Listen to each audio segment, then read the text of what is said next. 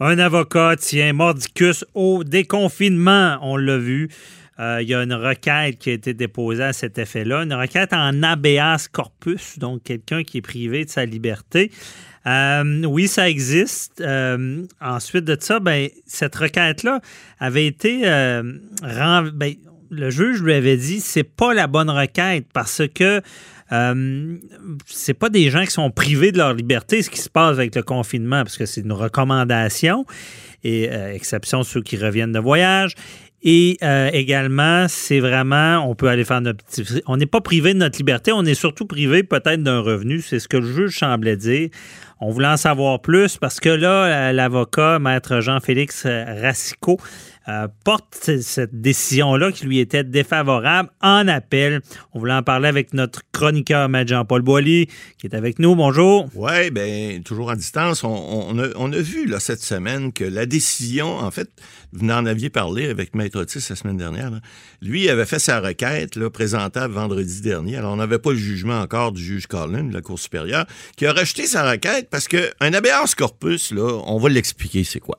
Que c'est une procédure extraordinaire qui est dans le Code de procédure au Québec, qui prévoit que lorsque quelqu'un est détenu ou est, retenu de façon euh, illégale, il peut demander ça vient du latin, n'est-ce pas, habeas corpus, de, de, de, de, faire libérer son corps pour qu'il puisse en disposer. Qu'est-ce que ça veut, veut dire, ben, corpus? Ben, c'est ça. Vous avez lu mon blog la semaine dernière. Exact, c'est ça. Maître de son corps. Maître de son corps. Donc, pouvoir disposer de son corps de la manière que la personne humaine peut le faire en toute liberté et ne pas être privé de cette liberté-là. Or, on l'a vu, j'ai pratiqué mon droit administratif carcéral il y a de nombreuses années. Je l'ai vu, des détenus, des fois, qui demandaient euh, à, la Cour supérieure, de pouvoir être libérés, par exemple, lorsqu'ils sont ce qu'on appelle le trou là, en prison. Là. Alors, c'est des, des, des, individus qui étaient euh, qui avaient des décisions administratives parce qu'ils respectaient pas des fois certaines règles ou des fois c'était pour d'autres raisons,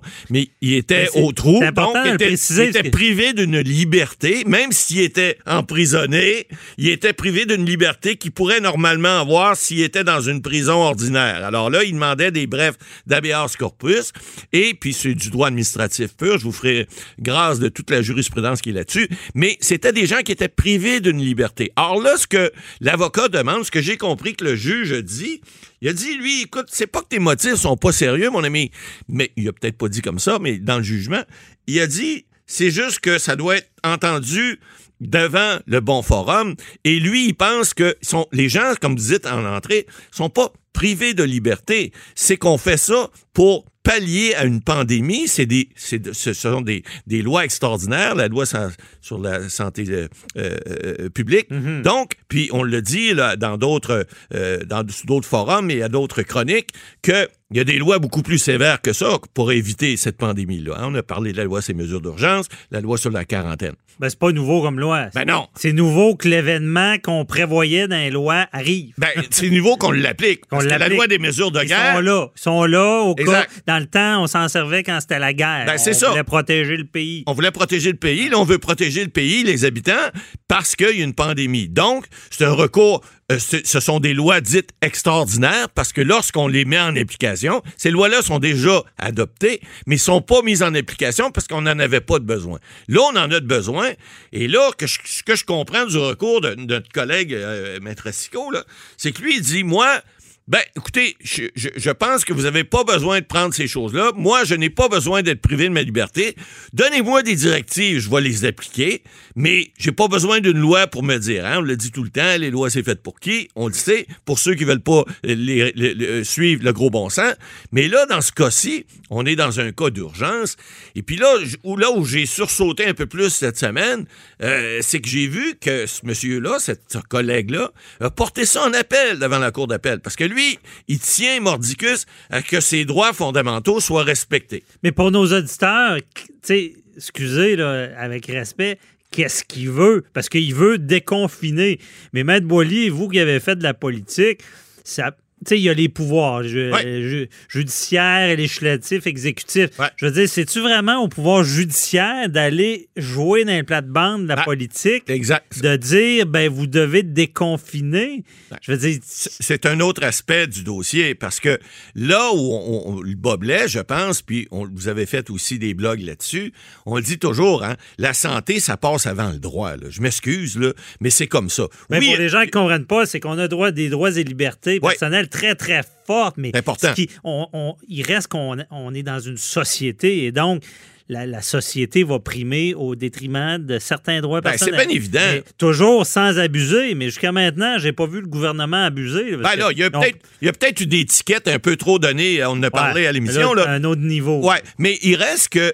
C'est pas le gouvernement, c'est la police. C'est un autre dossier. C'est une autre affaire. Mais ce que je veux dire, c'est que s'il y avait de l'abus, mais là, on est dans une pandémie, on est dans... Il y a un tsunami, il y a un tremblement de terre qui arrive, il faut réagir, on est en période comme en période de guerre, sauf que l'ennemi on le voit pas, là, tu sais, puis on, le sent, par exemple. Il y a des morts, il y a des morts. On va être rendu bientôt à près de 2000 morts au Québec. C'est pas rien, là, tu sais. Avec des cas, on est rendu à près de 30 000 cas. Je veux dire, c'est pas rien, c'est une pandémie, il faut faire des choses. Alors, est-ce que, est-ce que pendant cette période-là, on l'a dit pour le recours collectif, l'action collective la semaine dernière, est-ce que est-ce que c'est le temps de faire ce genre de recours-là? Il me semble qu'on a d'autres chats à fouetter présentement que d'aller devant les tribunaux pour dire ben là, là, mon petit droit à aller prendre mon petit café dans le restaurant à moins de deux mètres avec quelqu'un, là, est-ce que je pourrais pas l'avoir, puis euh, je peux-tu avoir un réchaud tant qu'à ça, puis avec un chausson aux pommes? Il me semble que c'est pas le, temps. On n'a pas, il n'y a pas d'urgence pour ça. Peut-être qu'on pourra le débattre plus tard. Peut-être qu'on pourra dire, euh, bon, peut-être, bon, on a vu l'application du décret, là, c'était pas toujours clair, intérieur, extérieur. Bon, on fait ça à deux mètres ou pas? Mais, Mais Maître on spécule. parce qu'on est là pour ça, pour analyser. Mais euh, ça aurait pu être présent.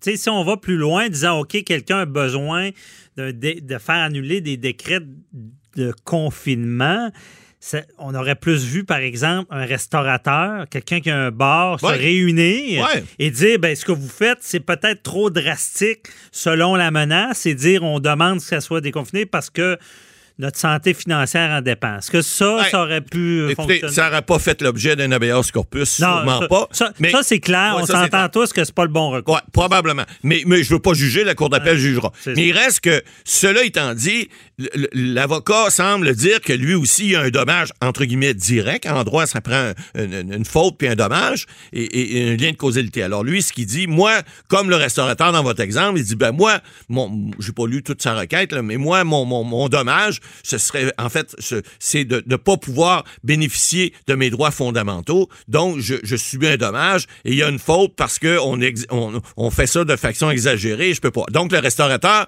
pourrait dire la même chose, mais lui qui subit un dommage encore plus direct. C'est un bon débat. Oui. Parce que est-ce que c'est vraiment lui, est-ce que c'est vraiment nous qui ne profitent pas de notre liberté? C'est ça. Parce qu'on l'a, notre liberté, on le se rappelle. On l'a, mais elle est Cependant, le resto est fermé. C'est pas moi qui ai plus de liberté, c'est le resto qui peut pas ouvrir. Ben, en tout cas, c'est tout que ça fait un petit peu bouillir le cerveau. Mais une chose est sûre, je pense, dans le dossier, puis il pense je suis pas sûr qu'il pense à l'argent derrière de ça parce qu'un autre avocat, d'après moi, aurait fait une action collective. Ben, probablement. Là, c'est peut-être un, mauvais timing, là, parce que je sais pas, là, j'ai pas vu, je peux pas. Aller chercher un dommage pour tous les citoyens. Ben oui. Ça aurait pu être un assez gros recours. Un recours collectif en disant, dans son action collective, ben écoutez, tous les citoyens qui ont subi un dommage, vous êtes membre euh, de, de chef, comme on dit, automatiquement, dans ce, dans ce dossier-là. Mérite 50 50 ben, 100 dollars. Puis là, ben, le fonds d'aide aux victimes de,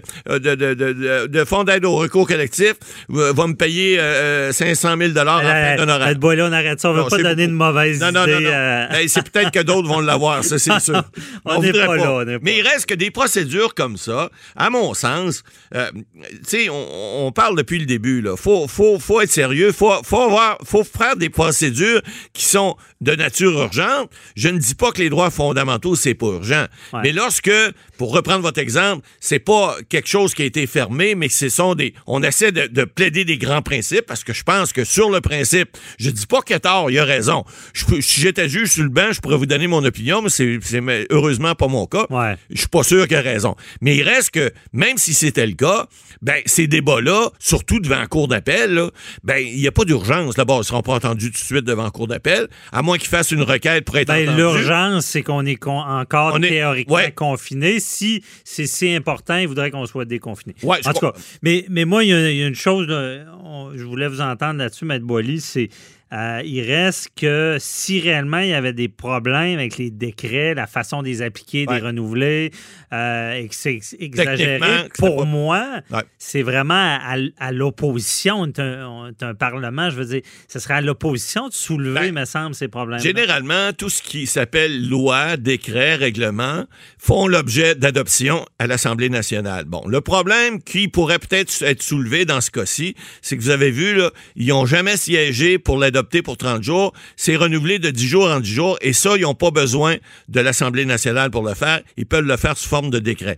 Et c'est pour ça que on dit tout le temps que gouverner par décret, c'est dangereux. Parce que c'est la démocratie. La démocratie vient pas s'appliquer parce qu'il n'y a pas de contestation lorsqu'il y a un décret de 10 jours en 10 jours. Mais à l'inverse, pas de question en chambre. Pas de question. À cet effet-là. Pas de question, rien, il n'y a pas de réponse. Puis la loi, eh ben, on l'a lu, là, c'est soit par bon de 10 jours ou par bon de 30 jours avec la... Euh, la sermentation de l'Assemblée nationale. Si l'Assemblée nationale se prononce, ils peuvent le faire pour 30 jours. Sinon, c'est de 10 jours en 10 jours. Ça semble être plus technique. C'est très technique, mais il n'y a pas eu d'erreur, en tout cas à date, j'en ai pas vu à ce niveau-là. Ce qu'on a fait, on l'a fait conformément à la loi. Mais encore là, il pourrait dire, on a abusé parce que une prolongation de 10 jours, deux 10 jours, ça va. Mais en matière, par exemple, d'injonction, des fois, on peut avoir des prolongations de des ordonnances pour 10 jours en 10 jours.